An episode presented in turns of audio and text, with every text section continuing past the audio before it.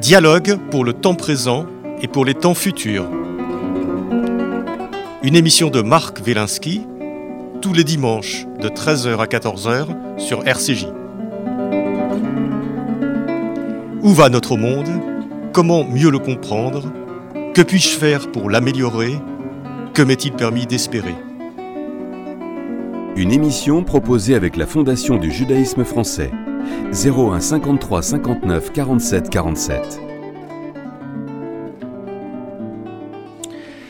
Aujourd'hui, la tyrannie du divertissement avec Olivier Babot.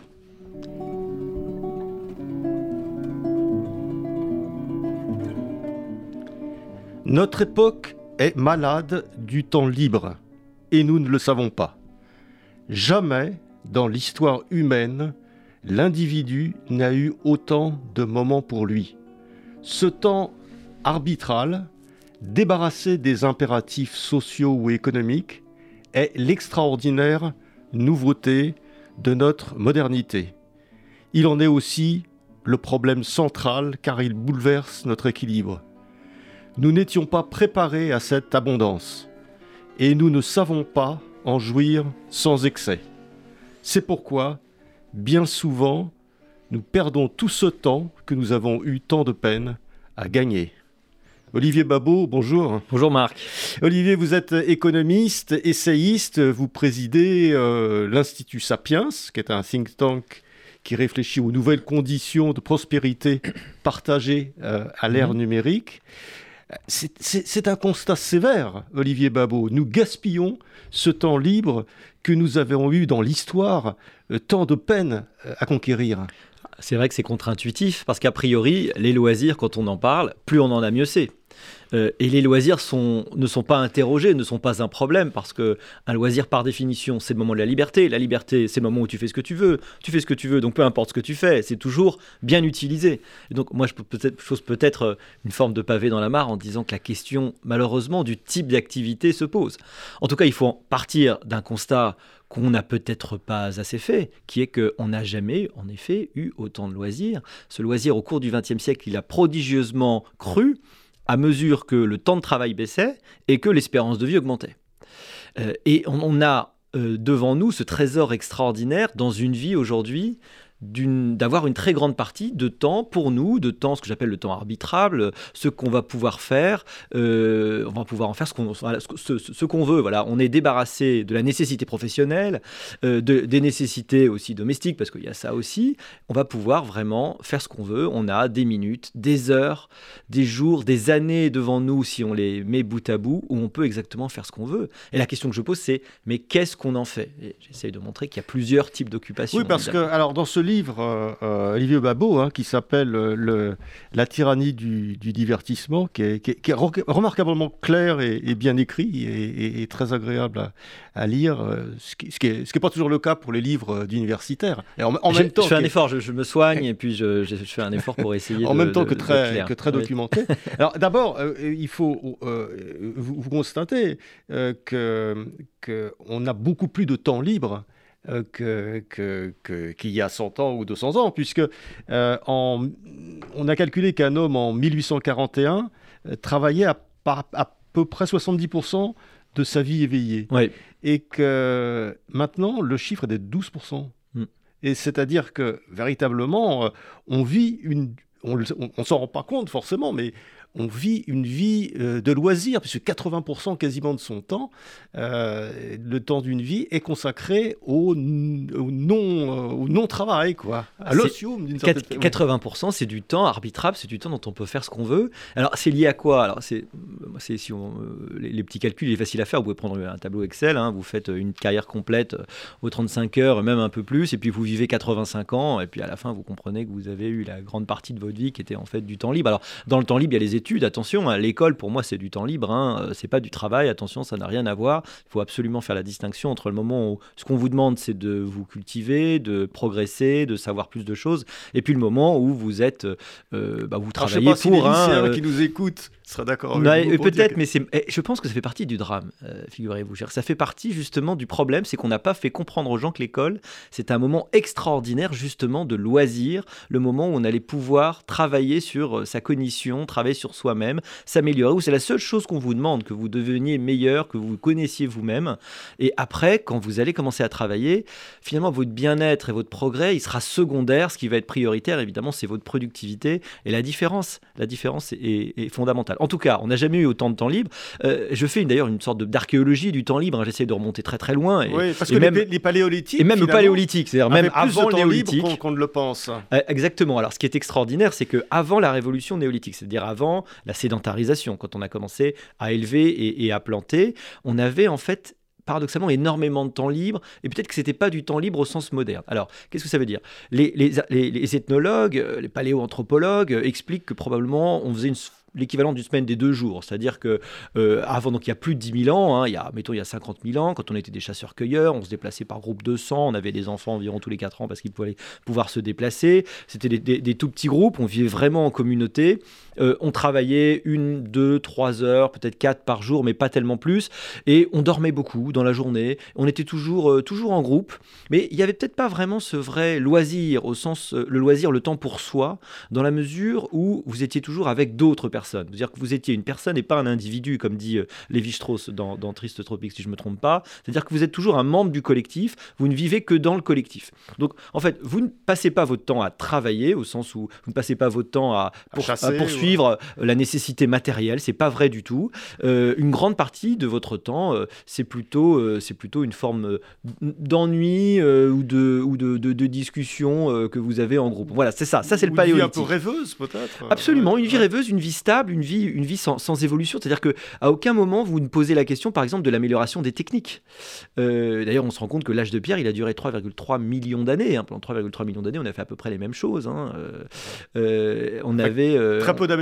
Très peu d'amélioration, c'est-à-dire que c'est un, un temps stable, c'est un temps justement qui n'est pas, qui n'a pas été lancé dans cette extraordinaire spirale du progrès qu'on connaît, et ben mettons probablement depuis euh, au moins le, bah, le, le néolithique justement, il y a 10 000 ans, quand pour la première fois on a changé vraiment de mode de vie.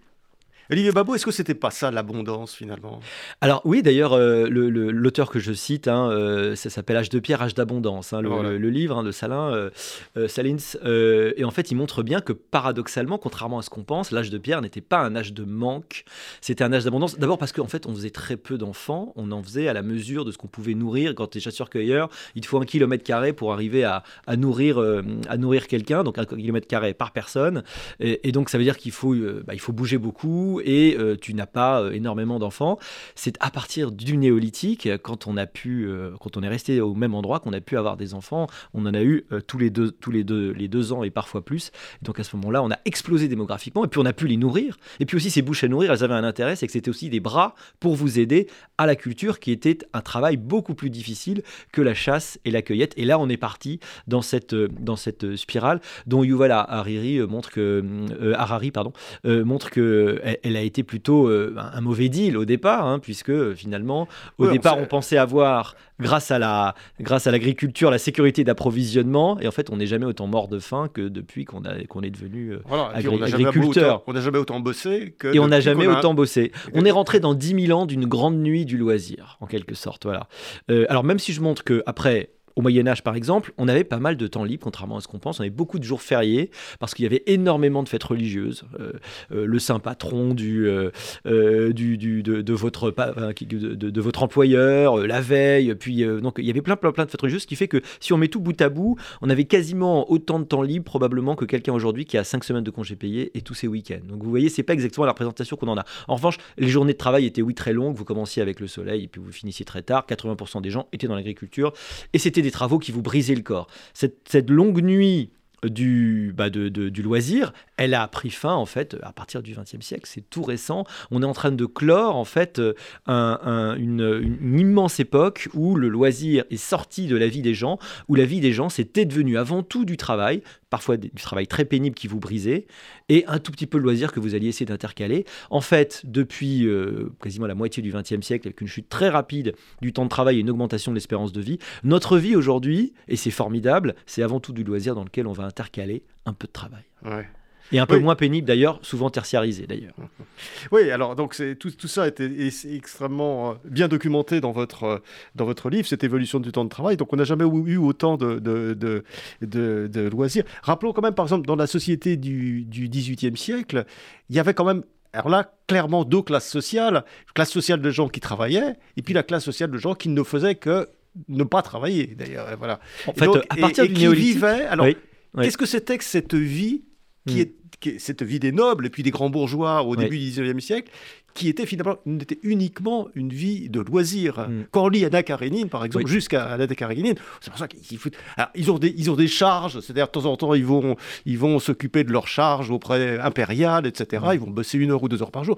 Mais c'est une classe de gens qui ne qui n'ont aucune activité euh, économique. Absolument, c'est une vie oisive. Et d'ailleurs, c'est à partir euh, de la révolution néolithique qu'il y a commencé, on a, on a créé les villes aussi, ça a agrandi la taille des populations. On a commencé à avoir des populations avec des classes sociales distinctes et des classes sociales qui ne travaillaient pas, souvent qui représentaient le clergé, la relation, euh, la relation au divin, n'est-ce pas? Et puis les gens qui bossaient en dessous. Hein. dans toutes les civilisations, ça s'est à peu près passé la même façon. Et vous avez eu une classe donc oisive. Ces classes oisives, contrairement à ce qu'on pense, elle ne fait pas rien. Si vous prenez euh, la noblesse euh, du, XVIIIe siècle, hein, euh, donc même à partir du, XVIIe, évidemment Louis XIV en est la forme paroxystique. En réalité, le travail du noble, le, enfin le noble a un travail, c'est l'agrégation sociale. Et c'est ce que j'appelle d'ailleurs le loisir aristocratique. Le loisir aristocratique, c'est celui de l'agrégation sociale, celui où en permanence vous allez travailler à votre, à votre appartenance à la communauté, à laquelle, à la classe à laquelle vous, vous voulez appartenir. Et ça, c'est un boulot à temps plein. être courtisan du temps de Louis XIV, c'est pas une partie de plaisir contrairement à ce qu'on pense. C'est un travail extrêmement exigeant. C'est un travail qui nécessite que vous soyez toujours euh, dans le stress de la place qu'on va vous prendre, dans la volonté d'arriver à accaparer une prébande, dans le fait d'être vu du roi. La seule façon euh, que le roi vous nomme, c'était qu'il vous voit, n'est-ce pas hein? On sait que Louis XIV, quand il voulait saquer quelqu'un, il disait euh, c'est un homme que je ne vois jamais, ce qui veut dire euh, c'est fini. il n'y aura jamais rien. Donc il fallait être là, tout le monde était présent, et c'est un travail extrêmement important, mais un travail différent du travail économique évidemment. Alors ce loisir aristocratique, je dis, mais il existe toujours. En fait, pour nous, c'est le loisir social, c'est-à-dire c'est euh, le loisir pour les autres. C'est la part de notre temps libre qu'on va donner au fait d'être en groupe. C'est évidemment nos amis, c'est les réseaux euh, euh, amicaux plus ou moins lointains, et puis évidemment c'est la famille. C'est le loisir pour les autres, le loisir où on va être en groupe. C'est une part importante évidemment de notre vie, puisque nous sommes des, évidemment des, animaux euh, politiques, hein, des animaux sociaux, comme, aurait dit, comme disait Aristote. Hein. Alors, cette société du loisir que nous vivons, en fait, il y a, vous, définissez, il y, a, un moment en France qui a été un peu une année clé, c'est, vous parlez de 1992, euh, dans la, à quelques jours d'intervalle, on ferme les usines Renault, le temple du travail ouvrier, le symbole du travail ouvrier. On ferme les usines Renault de Billancourt et on ouvre euh, Disneyland Paris. C'est-à-dire que voilà, le, travail traditionnel, euh, valorisé d'une certaine façon socialement, disparaît et s'ouvre la société de loisirs. Mais en fait, cette société de loisirs, c'est une société de divertissement. Exactement. C'est une remarque faite par euh, Fourquet dans son, dans son dernier livre. Il remarque qu'à 12 jours de distance, on a fermé les usines Renault de Billancourt, symbole extraordinaire, aussi malheureusement symbole de la désindustrialisation de la France, hein, il faut quand même le dire, et on a ouvert euh, Euro Disney à l'époque.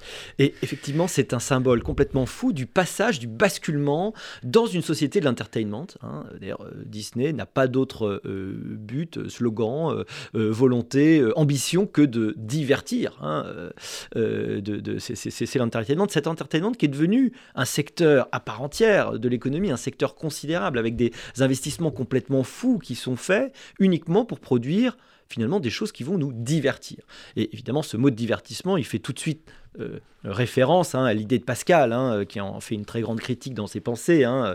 Euh, alors Pascal, qu'est-ce qu'il dit? En gros, c'est tout celui qui n'est pas occupé de Dieu. En gros, toutes les occupations qui ne sont pas l'occupation de Dieu sont les occupations divertissantes. Bon, c'est-à-dire qui ne sont pas, qui ne s'intéressent pas à l'essentiel. Alors moi, j'utiliserais plutôt le divertissement dans un sens, dans un sens différent, qui est le divertissement. Ce sont c'est l'activité hors de soi, c'est l'activité qui vous aliène, qui vous porte hors de soi, c'est celle qui ne vous enrichit pas, mais qui au contraire va pouvoir avoir pour conséquence à terme surtout de vous appauvrir.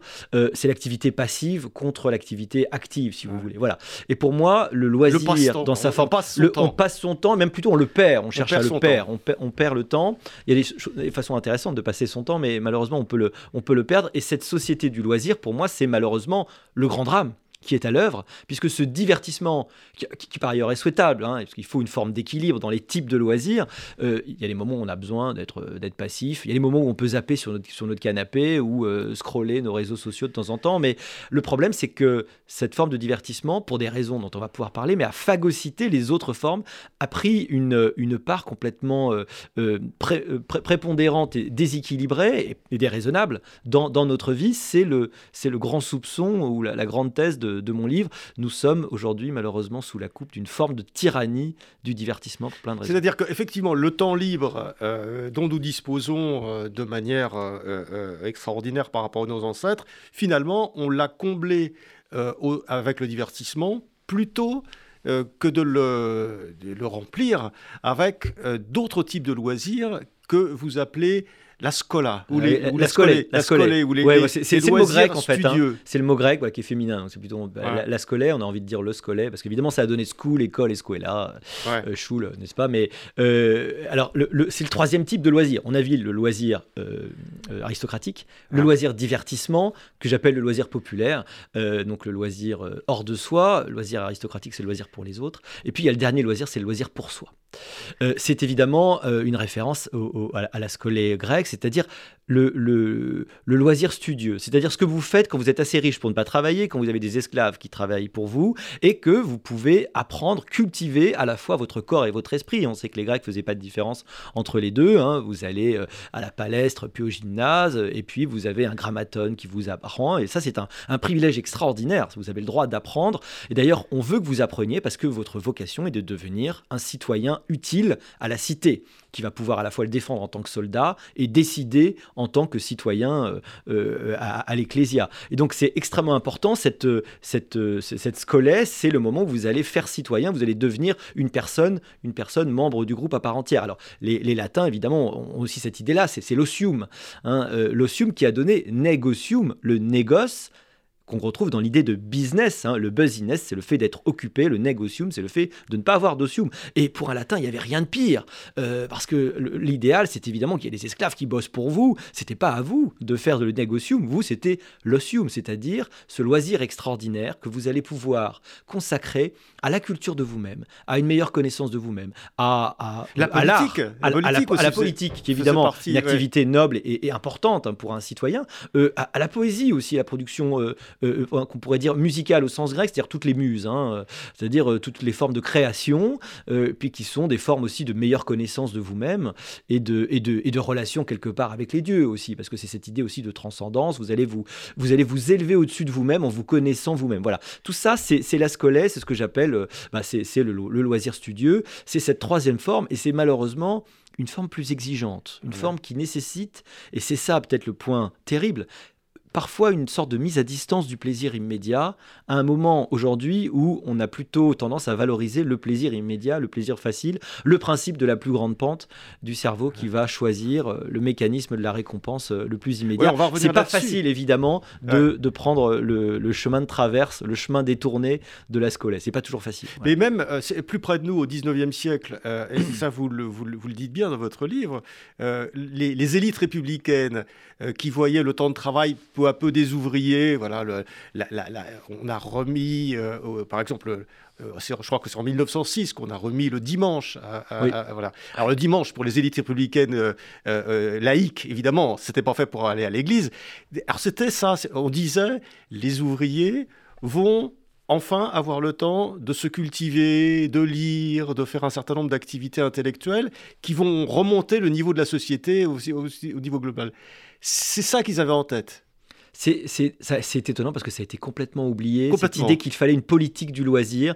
Au 19e siècle, effectivement, on était, on était euh, euh, tous les gens qui se battaient euh, pour la, libération, hein, une sorte de, d'émancipation de, des ouvriers dont la vie était devenue vraiment, vraiment infernale, avec effectivement les dimanches à un moment qui avaient même, même disparu.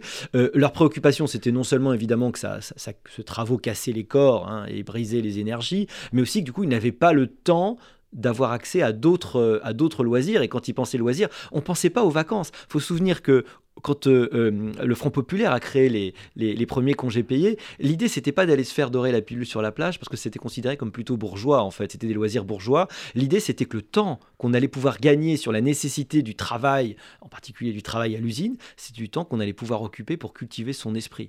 Et on avait l'idée très très forte que c'était important, d'ailleurs on encourageait euh, pendant le 19e siècle, quand vous avez une conscience de classe, les ouvriers à aller à des cours du soir, à aller travailler, recopier le soir. et c'était cette idée-là en fait euh, euh, a, trouvé un écho aussi en euh, 1981 quand François Mitterrand a créé un ministère du temps libre. ministère qui n'a pas survécu après trois ans. Hein. il a disparu en 1984. Mais cette idée du ministère du temps libre, c'était aussi l'idée que le temps libre, c'était une question, qu'il fallait une politique de ce temps libre, que la façon dont on l'occupait n'était pas complètement égale. Or, on a complètement laissé tomber ça, bah, au, point au moins depuis 1984, avec cette idée bah, finalement que tout ça va être laissé à la liberté des gens et que, et que implicitement, c'est pas très important la façon dont tu occupes le temps libre, puisque bon, bah, c'est ce pourquoi tu vis, c'est la raison même de la vie, et donc c'est la liberté, fais ce que tu veux, ça sera toujours aussi bien utilisé. Moi, je dis que c'est plus compliqué que ça. Ah oui, mais c'est pour ça qu'on avait créé, par exemple, dans les, dans les, années 50 ou 60, le ministère de la Culture. Le ministère de la Culture était, oui, sur l'idée qu'il était très. Enfin, D'abord parce que De Gaulle voulait, voulait garder Malraux, il fallait lui trouver un, Marocain, comme on sait, donc c'était celui qui était le plus adapté. Euh, d'ailleurs, au début, il avait bien gardé, euh, je crois, la communication à l'Élysée, la télévision. Enfin, l'idée, c'était quand même de faire participer les, l'idée de transmettre les, grandes œuvres qui avaient, qui avaient, un peu plus de temps, de plus en plus de temps. On était à l'époque des 30 glorieuses, et de les faire accéder aux, grandes œuvres de l'humanité. Aux grandes œuvres de l'humanité c'était l'idée auxquelles il n'avait pas accès Le théâtre national populaire de Jean Villard, c'était ça dans lequel euh, Gérard Philippe a brillé, toutes ces grandes, cette, grande époque. C'était l'idée qu'on va, on, va mettre à, à, à, disposition des gens des œuvres pour, pour, pour les, auxquelles ils n'avaient pas accès jusque-là. C'est vrai, parce que avant la télévision, c'était beaucoup plus compliqué. Les livres, c'était très cher au 19e siècle, hein, c'était coûteux. Souvenez-vous d'ailleurs, les misérables, les, euh, les, ouvriers devaient se cotiser pour en acheter, euh, soit pour les louer, soit pour en acheter à plusieurs exemplaires parce que c'était c'était beaucoup trop cher. Et à partir de, de, la télévision, à partir des années 50, en fait, on a eu une extraordinaire démocratisation. Et au début, souvenons-nous, l'ambition culturelle de ces nouveaux moyens était dingue. Enfin, je veux dire, on avait, euh, vous aviez une chaîne et le soir, vous aviez droit à Hernani euh, et, les rois maudits, quoi. Je veux dire, quand même, c'était un truc aujourd'hui. Si vous proposez ça aux gens, je pense que ça fait la, ça fait la révolution. Mais, ah. mais euh, c'était comme d'une exigence extraordinaire. C'était toute l'idée de Malraux au départ, évidemment. Mais alors, qu'est-ce qui s'est passé? Pourquoi est-ce qu'on a pris finalement l'option de la facilité, du loisir, euh, et que maintenant ce qui a envahi nos vies, c'est le, c'est le loisir facile, c'est le jeu, c'est un certain nombre de choses, et que en gros, on voit ce qu'est devenu le ministère de la Culture, euh, et puis euh, donc la, un, guichet à distribuer d'une certaine façon n'a pas n'a pas pénétré, pour hmm. dire les choses rapidement, dans, dans, les classes populaires, et d'ailleurs elle est en train de déserter les classes supérieures aussi. Oui. d'ailleurs dans mon livre j'essaie de faire un petit bilan, hein. je montre qu'effectivement il y a plein d'études qui ont montré que la, la démocratisation de la culture n'a pas eu lieu il y a beaucoup plus de musées qu'avant, mais c'est les mêmes gens qui vont dans le musée, exactement. C'est les mêmes gens qui vont sur le site. le site internet n'a pas permis de mettre, euh, d'apporter des nouveaux publics. C'est les mêmes gens qui vont sur le site et qui vont physiquement.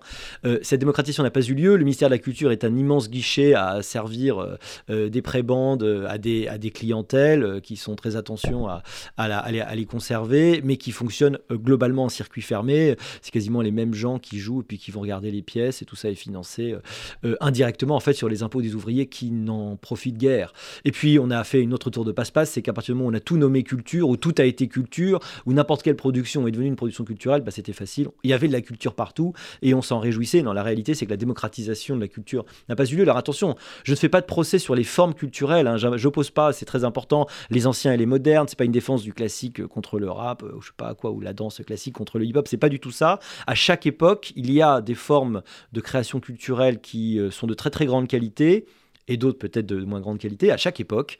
Euh, donc c'est pas c'est pas une question d'opposition de, d'époque, en revanche d'opposition de, de type d'exigence. Il y a des formes d'art plus élevées, il faut le dire plus élevées parce qu'il faut oser hiérarchiser ce qu'on n'ose plus dire. Il y a des formes d'art plus élevées qui nécessitent plus de travail, qui nécessitent euh, euh, une préparation. L'idée qu'on puisse en permanence avoir accès à toutes les formes d'art, à toutes les formes de culture sans effort, est peut-être l'idée la, plus toxique qui soit, parce que justement, quel que soit l'âge, quel que soit euh, l'époque, les grandes formes euh, artistiques, aujourd'hui encore, elles ont besoin de travail, d'investissement, de connaissances. Alors il y a plein de choses qui ont fait que cette démocratisation n'a pas eu lieu, euh, parce que le service public audiovisuel, au bout d'un moment, il a aussi regardé l'audience, et puis il y a eu de plus en plus de concurrence, et puis il y a eu des concurrences privées qui avaient bah, d'autres agendas. Hein. Ils avaient beau dire le mieux disant culturel, bon, en réalité, qu'on le veuille ou non, ce que vend une chaîne privée qui vend de la publicité, c'est du temps de cerveau disponible, hein, comme disait le regretté Patrick et, c'est vrai, je veux dire, voilà, le modèle économique, il veut ça. Exactement comme les plateformes aujourd'hui vendent du temps de cerveau disponible de gens qui sont présents sur les plateformes. Donc, il faut que les gens soient présents le plus longtemps possible. Le problème, c'est pas de développer euh, leur cerveau ou, de leur permettre de faire euh, de, la, de la scolaire. Hein. Leur problème, c'est d'être présent sur le réseau social le plus longtemps possible. Tout ça explique qu'aujourd'hui, finalement, le loisir triomphe mais pas le loisir le plus élevé, malheureusement. C'est souvent le loisir, euh, le loisir peut-être le, le, plus vil euh, ou le moins intéressant, celui qui vous nourrit le moins, celui qui paradoxalement vous laisse sur votre faim. C'est ça aussi qu'on peut reprocher au divertissement, c'est qu'il ne vous nourrit pas, alors que les, loisirs culturels élevés, ils vous nourrissent pour toute votre vie et euh, ils ont une puissance extraordinaire d'enrichissement personnel. Ça, moi, j'ai bien vu à titre personnel. Il y a 25 ans, j'ai lancé une chaîne de musique classique qui s'appelle Mezzo. Et, et j'ai vu en 25 ans fondre le public de la, ah bah, la, musique classique aujourd'hui c'est devenu ah, ce qui est marrant c'est que on l'accuse encore aujourd'hui d'être euh, un petit peu l'art euh, l'art euh, l'art légitime hein. elle, souffre encore de ça mais aujourd'hui elle n'est plus du tout l'art légitime. Aujourd'hui c'est c'est une, une passion de quelques de quelques marginaux qui s'y intéressent encore. Donc c'est absolument aujourd'hui c'est transgressif. La, la, musique classique c'est complètement transgressif. Donc c'est absolument plus la, la musique légitime l'art légitime contre lequel il faudrait euh, s'opposer. Euh, ce qui est vraiment transgressif, je trouve, c'est de, faire de la musique classique aujourd'hui ou de s'y intéresser. C'est mon cas Mais alors, même, même, en dehors de l'art, il euh, y, a aussi on pourrait penser que la science, la connaissance, les, loisirs sociaux, etc., auraient pu se développer. Or, qu'est-ce qu'on voit? C'est-à-dire ce, ce, temps libre est, éminent, et se sont engouffrés dans la, dans la brèche, finalement, ce que vous appelez les industries du divertissement, c'est-à-dire la captation du temps libre par euh, des, des, espèces de, de pulsions ou de, ou de plaisirs immédiats, des espèces de stimulus immédiats, comme on peut en voir dans les jeux vidéo. Tac, tac, tac, on, répond, etc. C'est-à-dire on, on, a une espèce de, de, de, de culture, j'ose pas appeler ce nom, de, de l'immédiateté, hmm. de, du plaisir immédiat. Le jeu vidéo est un bon exemple, hein, parce que c'est en fait la plus grosse partie aujourd'hui de l'industrie du divertissement. On n'imagine pas hein, le nombre de, milliards d'heures hein, qui sont jouées. Il, y avait un article dans le Wall Street Journal euh, d'un éditorialiste qui disait que 7 millions de, jeunes américains entre 25 et 54 ans étaient partis, sortis du, du, marché du travail depuis le Covid, et il disait mais qu'est-ce qu'ils font? Et en fait la réponse c'était assez violent, il disait bah, ils jouent à Call of Duty sous drogue. Voilà. Ils jouent à Call of Duty high. Euh, ils jouent 2000 heures, ces jeunes-là, en moyenne, 2000 heures par an. Et c'est l'équivalent de 2000 heures de la présence au bureau, en fait, que vous faites euh, quand vous êtes un professionnel euh, aux États-Unis. Euh, le, jeu vidéo, c'est une partie très importante de l'activité de beaucoup de gens aujourd'hui. Alors, je ne condamne pas le jeu vidéo en soi, il y a des jeux vidéo très intéressants, mais là encore, il y en a qui le sont beaucoup moins. Et il y a des phénomènes d'addiction extrêmement puissants qui se développent. Et donc de désocialisation. Exactement. Et de désocialisation, bien sûr. D'ailleurs, il y a des phénomènes au Japon qu'on appelle des ikikomori, hein, de jeunes qui n'arrivent plus à sortir de leur chambre, plus avoir, ils n'arrivent plus à avoir de relations avec des personnes réelles, ils ne peuvent plus avoir de relations qu'à travers un écran. Et l'écran, on sait qu'il se met en, relation, mais aussi il, fait écran, hein, c'est vraiment sa fonction. Euh, le premier iPhone, il date de 2007. C'est devenu, euh, c'est devenu quelque chose qu'on a tous dans nos poches, avec lequel on vit, sur lesquels on passe. Euh, bah, en moyenne, notre écran, c'est 60-70% quasiment de notre vie éveillée. Enfin, 60, mais 60%, 60 d'après l'INSEE, je crois, de, notre temps, pardon, de notre temps libre. Hein, aujourd'hui, les écrans. Euh, et c'est un temps, un temps énorme. Le fait que ça soit en permanence à, proximité, à bout de doigt, que nous puissions avoir accès en quelques clics partout où nous sommes, dans le métro, dans la rue, chez nous, euh, euh, à tous les contenus et à une infinité de contenus qui vont être immédiatement divertissants, est un provoque un changement civilisationnel majeur. En fait, voilà, c'est ça qu'on n'a pas vu, c'est ça dont on ne veut pas se rendre compte. C'est-à-dire que le fait que tout soit si facile, que ce divertissement soit si facile, sans, sans difficulté pour y avoir accès, alors que nous, on est né dans un monde où c'était quand même plus compliqué, il fallait aller chercher euh, le disque, le contenu n'était pas si facile, il fallait aller prendre la cassette, il fallait la louer, ça avait un coût. Aujourd'hui, c'est à coût quasi nul, le coût marginal du contenu, en fait, la plupart du temps, il est nul, et donc on y a accès en permanence. Et bien ce robinet, on est encouragé, et certains le font, à être euh, euh, branché en permanence et à boire en permanence euh, le shoot de dopamine. Vous savez, c'est le petit plaisir que vous avez quand vous avez le, petit truc sucré que vous prenez, c'est aussi celui que vous avez quand vous avez un like sur les réseaux sociaux, c'est un petit shoot de dopamine, c'est le mécanisme de la récompense et vous en devenez un peu dépendant. Alors ça, vous, vous en parlez aussi, et vous en parlez aussi dans d'autres livres, Olivier oui.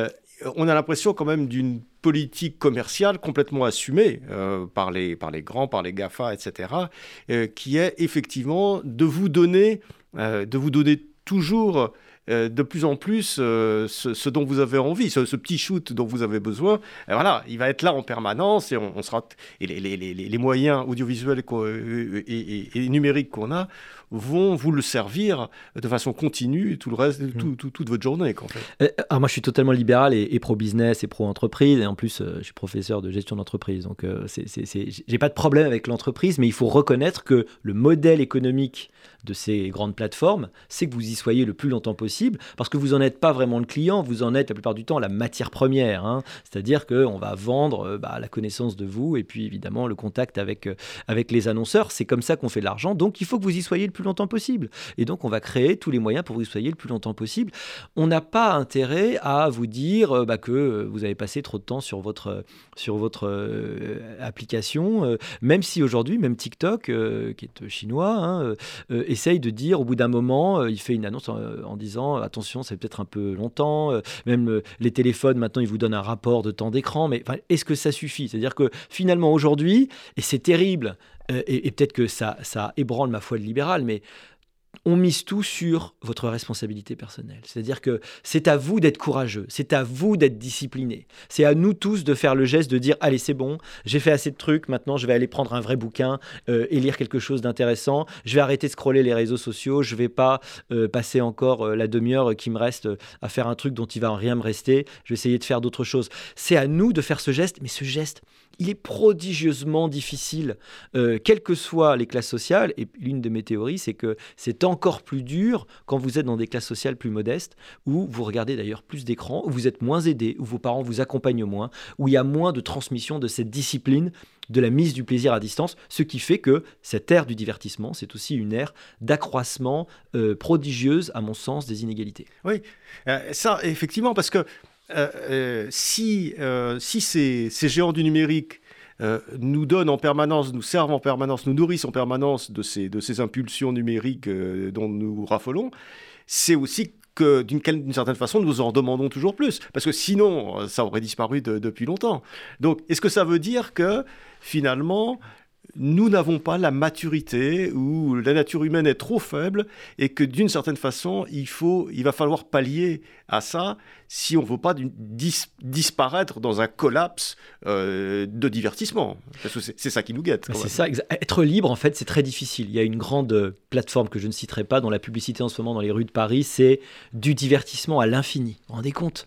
Du divertissement à l'infini. Et c'est vrai, vous n'auriez pas assez de toute votre vie pour regarder tous les contenus qui sont euh, proposés en ligne sur les divers... Mais il leur faudrait des centaines, des milliers de vues. Il y a des, milliards d'heures qui sont disponibles sur YouTube de différents trucs auxquels vous pourrez, vous intéresser. Et oui, c'est vrai, en fait, la liberté, c'est difficile. Et c'est d'autant plus difficile que on n'a pas vu qu'on on a basculé dans une société complètement différente. Jusqu'à il y a peu de temps, vous pouviez pas avoir ce genre d'excès dans votre vie. Pourquoi? Parce que la vie, c'était d'abord des contraintes. C'était des limitations, des limitations de, l'accès, c'était des obligations de travailler pour gagner de votre vie. Euh, euh, c'était une vie qui était relativement courte. C'était, si vous remontez au XVIIIe siècle, des vies qui étaient très difficiles du point de vue de la santé publique. Euh, il y avait les maladies qui pouvaient vous emporter en quelques jours. C'était une vie très dangereuse. Il y avait des guerres. En fait, transports. On passait le 15 transport. jours pour faire de Paris à Bordeaux. Exactement. Paris-Bordeaux, c'était 15 jours, un peu plus pour aller à Marseille. Il fallait un an pour aller en Chine, un an pour revenir si vous reveniez Guinée hein, et en Inde, on se rend pas compte en fait de la difficulté, du risque. D'ailleurs, les gens, quand on regarde leur vie, ils sont morts. beaucoup mouraient extrêmement tôt. Vous aviez beaucoup de chance hein, quand, vous, vous viviez longtemps à l'époque.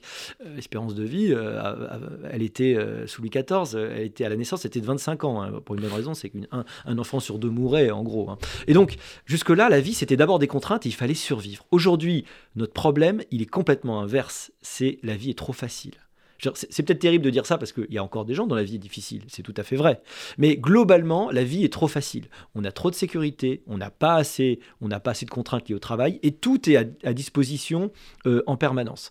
Euh, est-ce que c'est un hasard si euh, la productivité des Français baisse depuis quelques années? Bizarrement, notre productivité baisse, pas seulement en nombre d'heures, hein, mais aussi dans la qualité du, du, temps de travail. Finalement, on est dans une civilisation qui encourage à une espèce de oui, du délassement permanent, de baisse de pression. C'est très difficile d'être motivé et de se motiver. il y a d'autres pays dans le monde qui le sont un peu, hein, plus, peut-être parce qu'ils sont à d'autres moments aussi de leur développement. Nous, notre grand problème, notre immense défi, c'est la facilité. C'est ce qu'on pourrait appeler une forme de, laisser aller. C'est vrai, en fait, c'est ça. Alors oui, ça fait peut-être hyper réac hein, de le dire, hein, ça fait peut-être conservateur, euh, mais le fait est que les faits sont là aujourd'hui. Euh, il y a cette espèce de laisser-aller qu'on observe. Et puis un laisser-aller qui ne crée, pas crée pas le bonheur, hein, parce que euh, cette euh, civilisation du divertissement, elle s'accompagne très paradoxalement, hein, paradoxalement ou pas d'ailleurs, hein, mais d'une explosion des dépressions, du mal-être. On n'est pas plus heureux, on est beaucoup plus diverti, mais on n'est pas beaucoup plus heureux. On, est, on a même plutôt l'impression d'être beaucoup moins heureux qu'avant.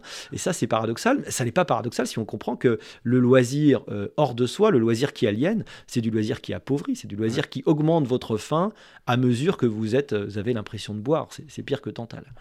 Alors, ce que, ce que vous dites très bien aussi, Olivier Babot, dans ce livre, hein, j'appelle euh, La tyrannie du, divertissement, euh, paru chez Buchet-Chastel. Buchet-Chastel. Je sais pas C'est le même éditeur d'ailleurs que la Société du spectacle du Guy Debord. De Guy Debord, voilà. En 67, je crois. La Société du spectacle du Guy Debord, donc euh, beau précédent. Oui, oui. une belle maison. Dans la lignée de laquelle vous vous situez d'une certaine bah façon. Oui, bien sûr. Alors, ce que vous dites très bien aussi dans, dans, dans ce livre, c'est que finalement, le fait d'avoir mis à disposition euh, de tout le monde tant de loisirs à, des, des coûts presque, presque gratuits et de façon presque gratuite, paradoxalement, euh, ça a développé les inégalités plutôt euh, que, que, cela n'a rapproché les gens. En fait, c'est un mm. facteur d'accroissement des inégalités. Est-ce que vous pouvez nous expliquer un petit peu ce mécanisme, là aussi un peu contre-intuitif?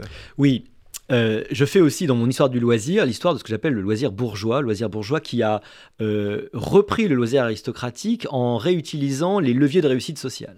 En fait, ce que je dis, ce qui est un truc que bah, tous les sociologues ont noté depuis longtemps, mais évidemment les classes sociales dominantes regardent et étudient les leviers pour euh, rester dominantes, et c'est normal, elles veulent la reproduction. Il n'y a rien de choquant au fait que quand vous soyez quelque part, vous ayez envie d'y rester et que vos enfants y restent. et donc vous allez, et vous avez, depuis le 19e siècle, et encore plus aujourd'hui, bah, développé et encore encouragez vos enfants à développer les leviers qui vont permettre votre réussite. Alors, euh, sous l'Ancien Régime, la réussite, c'était la naissance, ça suffisait. À la limite, vous pouviez être con comme vos pieds, c'était pas un problème, puisque même si vous étiez le fils du roi, euh, comme le grand dauphin qui est mort, heureusement, parce que s'il avait été roi, imaginez ce que ça aurait été, parce qu'il était d'une stupidité, il paraît, euh, assez rare. C'était pas le cas de Louis XV, qui était l'arrière-petit-fils, n'est-ce pas, de Louis XIV. Euh, à partir du 19e siècle, ce qui vous fait votre richesse, c'est la possession probablement du capital, euh, euh, des industries, et puis l'accès évidemment à l'énergie, aux matières premières. mon idée, c'est qu'au 20e, encore plus au 21e, dans ce siècle qui commence, ce qui fait la richesse des nations, en particulier en termes économiques et de capacité à se défendre, capacité militaire, c'est les technologies. Et ce qui fait les technologies, c'est l'innovation. Ce qui fait l'innovation, c'est les cerveaux. Et que le cerveau, c'est-à-dire les cerveaux, le capital humain, c'est-à-dire les compétences, devient plus important que jamais. Et on voit la montée en gamme des emplois. C'est-à-dire que les emplois, vous savez, dans un mouvement schumpeterien, se détruisent mais se recréent, mais ceux qui se recréent, c'est plus les mêmes. C'est des emplois beaucoup plus, qui demandent beaucoup plus de compétences. Donc on regarde, on voit, quand on voit là depuis 40 ans, l'évolution des emplois qui demandent euh, de la formation professionnelle, de la formation haut de gamme, ça ne fait qu'augmenter. Et donc, il faut transmettre à vos enfants, bah, finalement, le plus de compétences possible. Et, une de mes théories, c'est que si le XXe siècle était siècle de l'ingénieur, le XXIe serait plutôt celui d'une forme de retour à l'honnête homme. L'honnête homme, c'est celui qui va être généraliste, qui va savoir mettre les, euh, euh, savoirs entre, en, lien, n'est-ce pas? L'ingénieur, ça va être celui qui est spécialisé. À un moment où les, les, les, machines arrivent à être de plus en plus spécialisées et à faire des travaux spécialisés, nous, on a besoin justement bah, de managers. On a besoin de gens qui, qui vont être aussi des créateurs, qui vont mettre les savoirs ensemble. Et ça, c'est une compétence qui, qui est difficile à acquérir et qui nécessite euh, un travail d'acquisition tout au long de sa vie.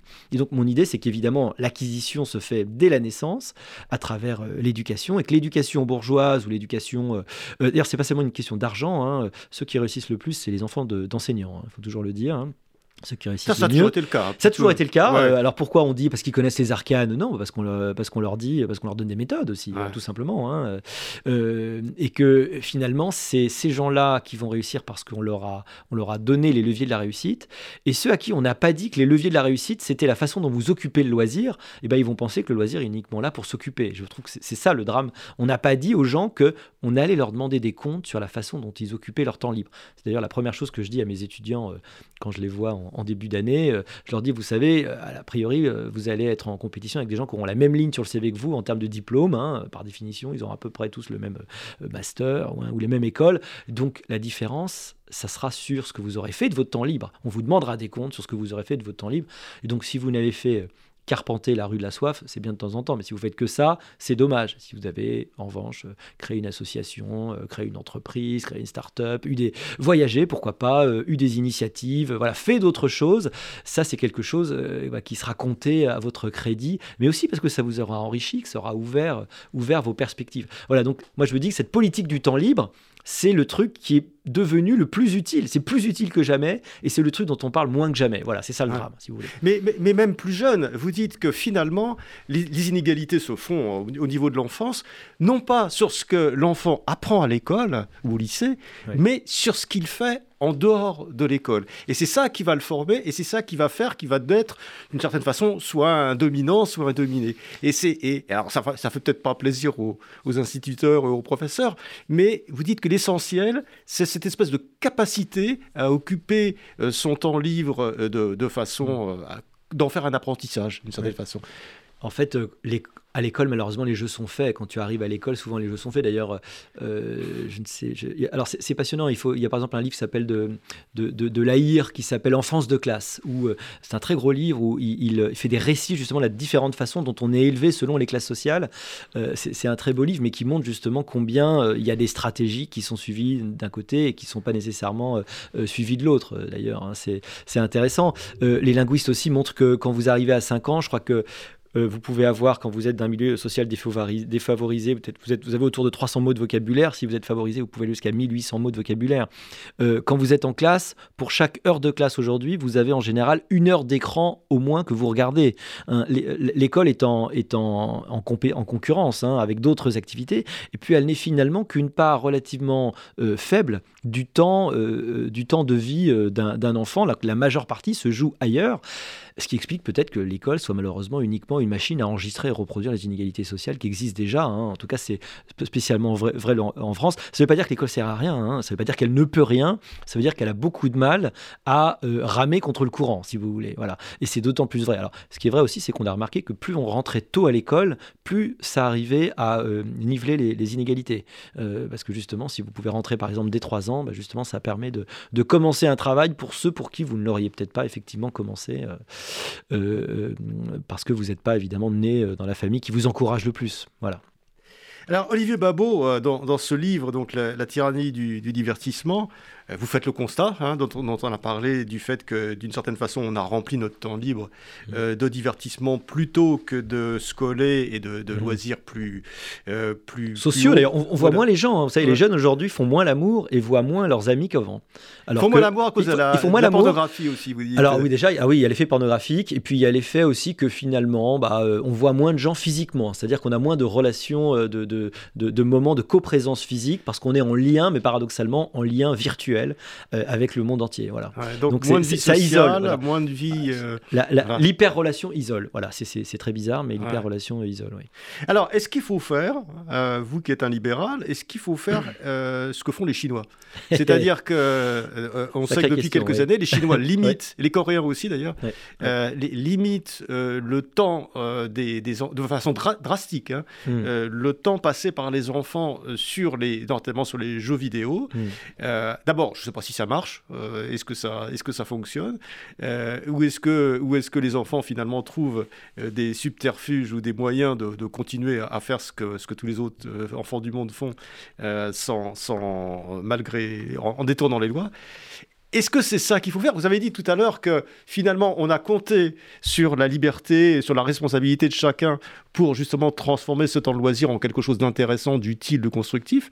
Euh, si les gens ne savent pas le faire, est-ce qu'il faut les obliger en gros? C'est une question très, très compliquée, très périlleuse. Alors effectivement, qu'est-ce qui se passe en Chine? Le gouvernement chinois a dit les cerveaux, c'est les trucs le plus important, c'est notre actif le plus important. Donc on interdit l'équivalent de TikTok c'est ce que ça s'appelle pas TikTok, mais c'est l'équivalent. 40, euh, plus de 40 minutes par jour pour les enfants.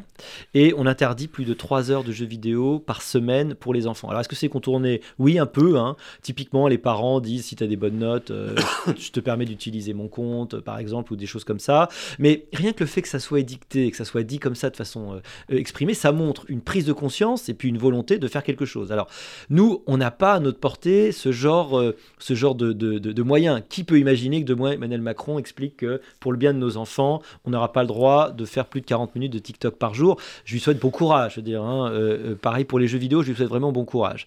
Euh, c'est pas dans notre culture et ça me paraît très difficile dans nos, dans nos démocraties libérales. Alors qu'est-ce qu'il faut faire? Oui, c'est terrible. Il faut qu'on compte d'une façon ou d'une autre sur la liberté des gens. Pour compter sur la liberté, d'abord la première chose, par exemple c'est le cas pour la, cigarette, hein, c'est l'information. C'est-à-dire qu'il faut leur dire ce qui se passe. Aujourd'hui, quelqu'un qui fume, il est plus dans la même situation que quelqu'un qui fumait il y a 50 ans quand même. À 50 ans, vous pouviez vous faire avoir par la propagande euh, des cigarettiers. Aujourd'hui, normalement, c'est plus le cas. Déjà, être, au courant de ce qui se passe. Et ensuite, euh, et ensuite peut-être essayer de donner des incitations. C'est pour ça que je parle de politique euh, de, la, de, de, des loisirs. Hein. Essayer d'orienter justement les loisirs, peut-être d'encourager les plateformes à, prendre elles-mêmes des choses, hein, à prendre elles-mêmes des moyens. Hein. comme je disais, TikTok, par exemple, euh, est en train de changer sa façon de faire. Euh, euh, il y a des façons peut-être de programmer les algorithmes de façon à ce que l'algorithme vous ouvre plus qu'il ne vous enferme. peut-être qu'on peut encourager à une forme de moindre activité. On peut aussi propulser des, des, vidéos qui seraient plus intéressantes, plus intéressantes, plus, plus éducatives. voilà, il y a plein de choses auxquelles on peut réfléchir. Attention, c'est pas facile. Je, veux dire, je dis, c'est très compliqué. Ce système, ce, ce problème est très compliqué parce que la liberté humaine veut que aujourd'hui on soit attiré d'abord par les trucs les plus faciles et qui sont malheureusement souvent les plus nuls. Voilà, euh, c'est ça notre grand drame. L'impression qu'on a lorsqu'on lit votre livre et notamment ce passage, c'est que euh, bon, peut-être qu'on arrivera à réguler ça parce qu'à un moment donné les gens s'aperçoivent, mais ça va prendre des décennies. Est-ce qu'on ne risque pas de se retrouver parce que ça va très vite? Une génération, ça va très vite. Euh, vous disiez tout à l'heure que l'iPhone, c'est une demi-génération. Enfin, exactement. Mm. Est-ce qu'on va pas se retrouver dans, dans 20 ans avec une génération, en gros, je, je mis les choses pire, une génération de Chinois euh, qui auront restreint leur, euh, leur, leur, activité vidéo et puis par d'autres stimulations, etc., auront développé une culture, etc. D'ailleurs, on le voit dans les universités américaines où les Asiatiques sont mm. quand même majoritaires, parce qu'il y a en plus une culture. Malgré les quotas qui essayent de les exclure, parce qu'ils ont des. Donc il y, a autre chose, il y a la culture. des malus. Mais est-ce qu'on passe se retrouver devant, en gros, des Asiatiques, des, Chinois qui auront fait une scolarité normale et qui sauront se, débrouiller dans la vie avec une certaine forme d'intelligence, et puis euh, une génération de crétins occidentaux, quoi, disons, disons un peu les, choses telles qu'elles sont. Est-ce que c'est pas ça le danger à court terme? Pour dire les choses très clairement, euh, oui, le danger, c'est ça. C'est-à-dire qu'une forme, c'est une forme d'idiocratie, en fait. Hein. Euh, euh, il y avait un super livre d'Alan Bloom euh, je crois que c'est Alan avec deux L, euh, qui était un professeur aux États-Unis, qui, euh, dans les années 80 déjà, se, lamentait de la chute de la culture générale chez les Américains. Ça s'appelait L'âme des armées en France, et je crois qu'en anglais c'était The Closing of the American Mind. Et déjà, il notait la chute de la culture générale. Et quand vous n'avez plus de culture générale, en fait, eh ben, vous êtes démunis. Et en fait, quand vous êtes démunis, bah, vous tombez dans tous les pièges cognitifs possibles. Le risque, c'est ça, parce que l'accompagnement, évidemment, de cette société de divertissement, c'est en fait une ignorance prodigieuse une ignorance qui est contente d'elle-même, satisfaite d'elle-même, euh, avec des jeunes à qui on a toujours dit qu'il fallait euh, que le monde s'adapte à eux, et plutôt que le contraire. ce qui est là encore un tournant radical, et donc c'est un scandale si le monde n'est pas exactement comme ils le veulent. et c'est des gens qui sont bah, du coup extrêmement à fleur de peau. C'est tout l'idée des snowflakes, de gens qui ont besoin de safe space aux États-Unis. Enfin, toute cette génération qui, est assez étonnante hein, en termes d'exigence, en termes de, de d'hypersensibilité à fleur de peau et en fait d'ignorance complète en fait sur la réalité euh, du passé, euh, des œuvres du passé, la façon dont on pensait, des vraies histoires d'ailleurs qu'on a envie de réécrire tellement elle est insupportable. Et moi je suis extrêmement préoccupé de la façon dont tout ça fonctionne parce que évidemment on assiste à une forme d'affaiblissement euh, cognitif de l'Occident très rapide face à d'autres civilisations qui ne sont pas du tout, c'est moins qu'on puisse dire, dans ce type de, phase en tout cas. Voilà. Alors ma, ma, dernière question Olivier Babot puisqu'on arrive à la fin de cet entretien est plus personnelle. Qu'est-ce que euh, vous ou moi, enfin la génération, euh, je suis plus âgé que vous, mais enfin, qui, qui ont été élevés et qui d'une certaine façon spontanément euh, savent que les loisirs, euh, je veux dire que les loisirs c'est pas forcément les jeux vidéo et qu'il y a d'autres formes de choses et nous allons spontanément vers ces autres formes de choses qui peuvent être la lecture, le cinéma, la musique, etc. Euh, parce qu'on a été élevé comme ça et qu'on n'a pas connu les jeux. Peut-être qu'on n'a pas mm. connu les jeux vidéo dans notre jeunesse, enfin vous l'avez peut-être connu, moi pas, et que et que sinon on serait on serait en plein dedans.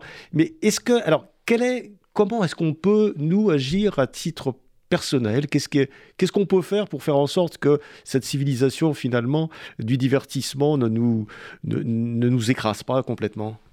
Euh, je note dans mon livre que moi-même je suis euh, un petit peu dépendant euh, aux écrans et pourtant euh, j'ai pas été élevé avec. J'ai connu les téléphones portables très tard. J'ai horreur des jeux vidéo, donc au moins ça c'est un de mes problèmes. C'est un problème que je n'ai pas. En revanche, je suis beaucoup sur les écrans. Donc je pense qu'on a tous ce problème, quel que soit notre âge. c'est encore plus vrai sans doute si on a été élevé dedans. je constate que quel que soit l'âge, ça demande un effort supplémentaire, ça demande une forme de discipline, ça demande d'inventer des règles. Alors donc je suis premier hein, à, appeler des coupables et à dire que j'essaye de faire cet effort, j'essaye de regarder moi mon téléphone, de me fixer des petites règles. Le soir, je sais pas, à partir de 10 heures, d'essayer de prendre un livre, quand je prends le métro, euh, de prendre un livre aussi, d'essayer de, de fixer des plages. C'est une bataille de tous les instants, c'est un peu comme une bataille contre des formes de dépendance, mais il faut pas se leurrer, ça restera, ça restera très difficile. Et je pense que les gens qui feront ce choix resteront malheureusement une forme de minorité, euh, c'est-à-dire les gens qui auront le courage de, de cultiver cette, euh, cette forme de scolet qui, qu'on le veuille ou non, euh, le truc le plus exigeant et qui nécessite euh, un, vrai, euh, une, vraie volonté, une vraie volonté permanente. Alors peut-être qu'aussi il y a une forme d'inégalité qui est du point de vue peut-être presque génétique, c'est-à-dire qu'il y a des gens qui ont plus de facilité, qui sont plus attirés à certaines choses. peut-être par exemple pour la volonté de la lecture, c'est très compliqué de forcer les gens à lire.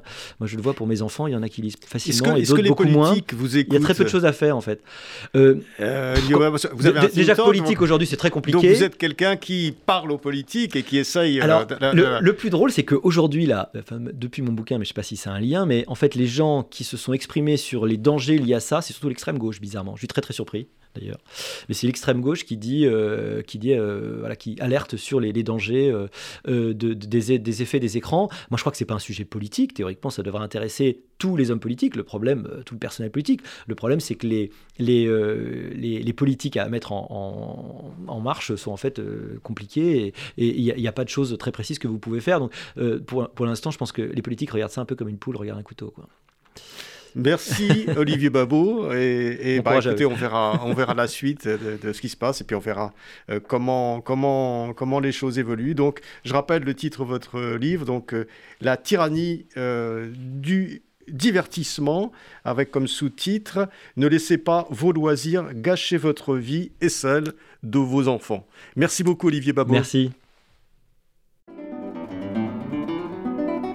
C'était Pile Poule, une émission de Marc Wielinski que vous pouvez retrouver en podcast sur le site de Radio RCJ et sur les différentes plateformes, ainsi que sur YouTube. À dimanche prochain, 13h. Une émission proposée avec la Fondation du judaïsme français 01 53 59 47 47.